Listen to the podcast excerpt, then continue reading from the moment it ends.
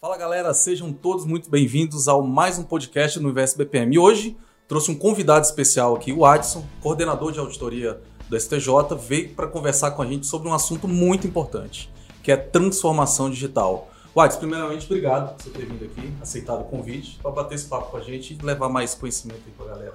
Legal, Luiz, obrigado. Quero te parabenizar sobre, com essa iniciativa, né, do podcast quanto de vídeos para essas discussões que são tão importantes para a gente em relação a, a, não só a administração pública, mas também ao mercado privado e onde a gente pode trocar essas experiências e construir conhecimento. Eu acredito muito nisso e por isso a gente tem conseguido bons resultados e acredito que também tenho visto nos seus materiais, né? Já fiz vi algumas coisas que você fez são muito legais e eu acho que a gente pode agregar mais ainda. Com certeza, bacana. E esse sim é um assunto muito relevante porque pessoal, esse assunto de transformação digital hoje nas organizações virou quase um mantra.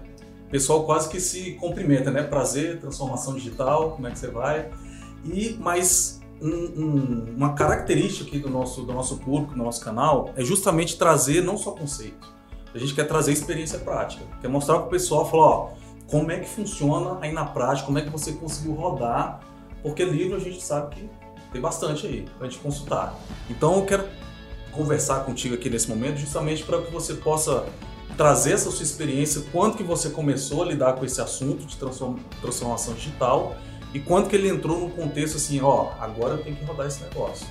Bom, Luiz, é, essa parte de transformação digital é bem interessante, que eu já trabalho com ela há um certo tempo e tenho percebido, e não só eu, né, mas quem tem trabalhado muito com isso, que a gente precisa focar em relação aos nossos processos de trabalho.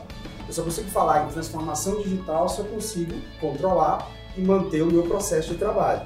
De outra forma, fica aquela coisa do tiro escuro.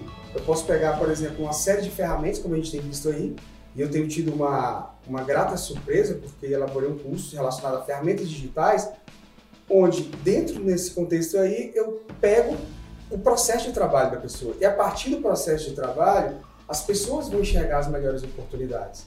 Então, quem sabe mais sobre isso é quem está inserido nesse processo de trabalho. Por quê? Porque nesse caso aí, e até pegando um gancho aqui sobre um excelente material que você tem, que está né, acompanhando o Universo BPM, que você tem ali, que é a parte da transformação isso. dos processos de negócio. Dentro do Canvas, né? Exatamente, em relação ao Canvas, a gente, é possível que a gente comece a olhar o quê? Oportunidades, por quê? Eu consigo trabalhar, por exemplo, com parte de risco, consigo trabalhar com a forma de interação, onde por meio seja de indicadores ou as, os, os, artefatos, né, os produtos que eu tenho dentro do meu processo, eles são é, disponibilizados por meio de ferramentas digitais.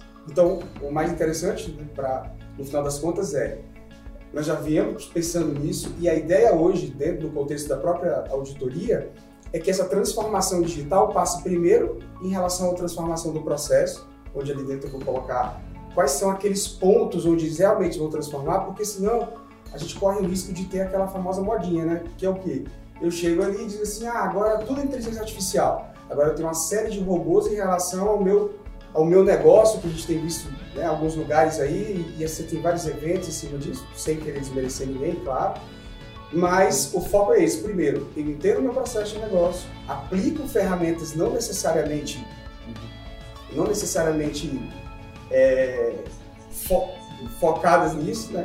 Mas eu consigo ter uma transformação digital a partir daí. Entendi. Aí é um assunto bem interessante que você falou aqui agora, que são dois pontos. O pessoal pensa que é só eu comprar uma ferramenta, aplicar, colocar lá na organização, na empresa, no órgão público para poder rodar, que vai sair uma transformação digital aí. A verdade não é essa. Né? E você falou dois pontos importantes aí. Primeiro, são pessoas. A gente está falando de transformação digital, mas que o envolvimento das pessoas dentro desse circuito é importantíssimo para que essa engrenagem ela, ela rode.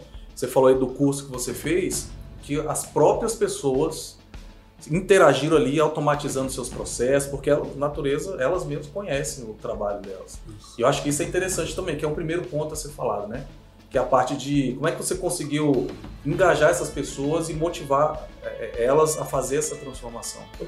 A primeira coisa é a oportunidade. Então, dentro dessa oportunidade, cada vez mais na Revolução 4.0, a gente tem uma convergência digital em relação à tecnologia. O problema é a gente, né, tem uma frase que eu escuto muito das pessoas dizer assim, determinada ferramenta virou um fim em si mesmo. Na verdade, não foi a ferramenta que virou um fim em si mesmo. Nós transformamos a ferramenta para que ela fosse um fim em si mesmo. Por quê? Porque o processo é nosso. Então, nesse contexto aí, dentro do tribunal, a oportunidade foi essa.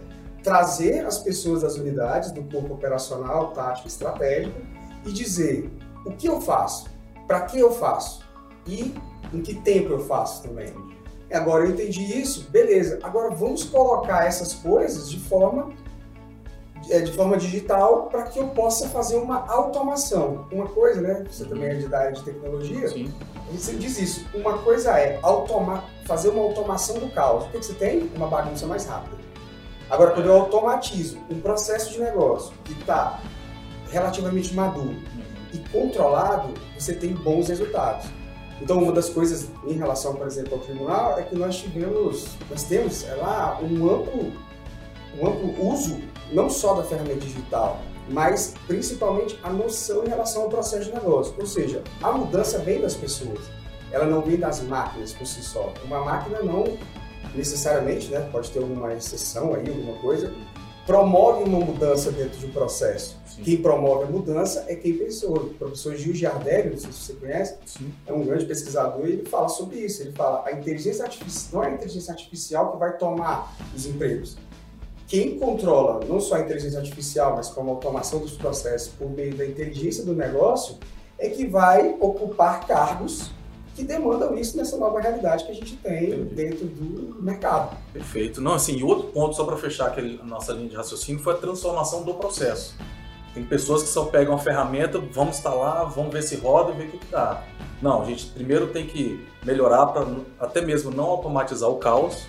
Aquela velha história, né? Pega essa planilha aqui e automatiza para mim. Você não sabe nem se está funcionando, se é o que você precisa, que história é essa? A gente vê isso diversas vezes. E com o pessoal aqui também, para desmistificar um pouco, é, que a gente escuta aí no mercado, é justamente o seguinte: poxa, no governo as coisas são mais engessadas, são mais burocráticas. A transformação digital tende a demorar um pouco mais nesse tipo de ambiente. Mas a gente viu que, com o que você está falando aqui, pela experiência que você teve no trabalho que você desenvolveu, que esse trabalho ele fluiu basicamente com uma abordagem nova e com uma concepção diferente ali dos servidores, com a ferramenta correta e um direcionamento correto dentro desse trabalho. Acho que isso que é bacana também. Isso, essa interação ela é muito possível, por quê? Porque a gente vem com a Revolução 4.0, ela está aí. Então ela força as pessoas realmente a, a começarem a evoluir, vamos dizer assim, ou não só evoluir, mas amadurecer essas ideias né, e as formas de trabalho. E o serviço público está muito antenado nisso. Então você vê, se você for olhar aí, o governo né, está com secretaria de inovação, você tem inovação em várias áreas e é uma proposta até em relação ao governo com essa parte aí, assim, uma, uma pegada mais liberal. E nessa pegada mais liberal, você sai daquele formalismo antigo, vamos dizer, onde a gente tem uma, uma, uma, uma burocracia um pouco excessiva, talvez, né? E começa a se reestruturar de forma a produzir melhor para a sociedade. Porque no final das contas, eu sempre falo isso, o servidor público ele está para servir e servir da melhor forma possível. Então não dá mais para que eu fique servindo da forma que era na década de 80. Verdade. Eu estou em outra pegada, né? Nós é. estamos em outra agora. A auditoria de TI, por exemplo, não faz mais só auditoria, nós fazemos consultoria, coisa que não fazíamos antes. Porque a gente tem que transformar. Então, quando você transforma digital, é porque eu também transformei esses processos de negócio, verificando essas oportunidades, esses pontos que a gente precisa melhorar. Para prestar um serviço melhor para o cidadão, afinal de contas, quem paga o nosso é, salário é. são vocês, né? São as é. pessoas, o cidadão que paga seus impostos e assim vai. E é bacana porque, assim, a gente vê que a transformação digital é uma consequência da mudança da sociedade. Então, por exemplo, o seu filho, o seu filho, meu filho já nasce num outro mundo. Então, o serviço que a gente consumia lá atrás, ele já não serve mais para hoje em dia.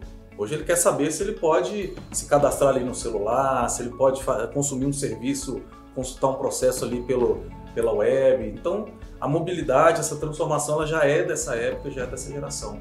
E interessante também que essas soluções forem implementadas lá no tribunal também podem ser replicadas na iniciativa privada, não podem? Não, sem dúvida. Se você tem até uma coisa, uma interação que eu faço no curso sobre um site chamado Will Robots Take My Job, né? Os robôs vão pegar meu emprego. Se digitar lá auditor, vai dar ali que dentro de cinco anos, né, um período de tempo lá, 94% de chance dessa profissão acabar. Por quê? Se ficar do jeito que está, o tradicional, as coisas realmente, as máquinas, né, as máquinas não são máquinas, softwares, eles veem isso daí, ou seja, a gente tem que ter essa transformação nesse contexto todo para que a gente realmente consiga trabalhar e até aquela, aquela nossa concepção, né? E você pode pegar o robô lá, o meu primo, eu posso explicar que meu primo lá, o Dr.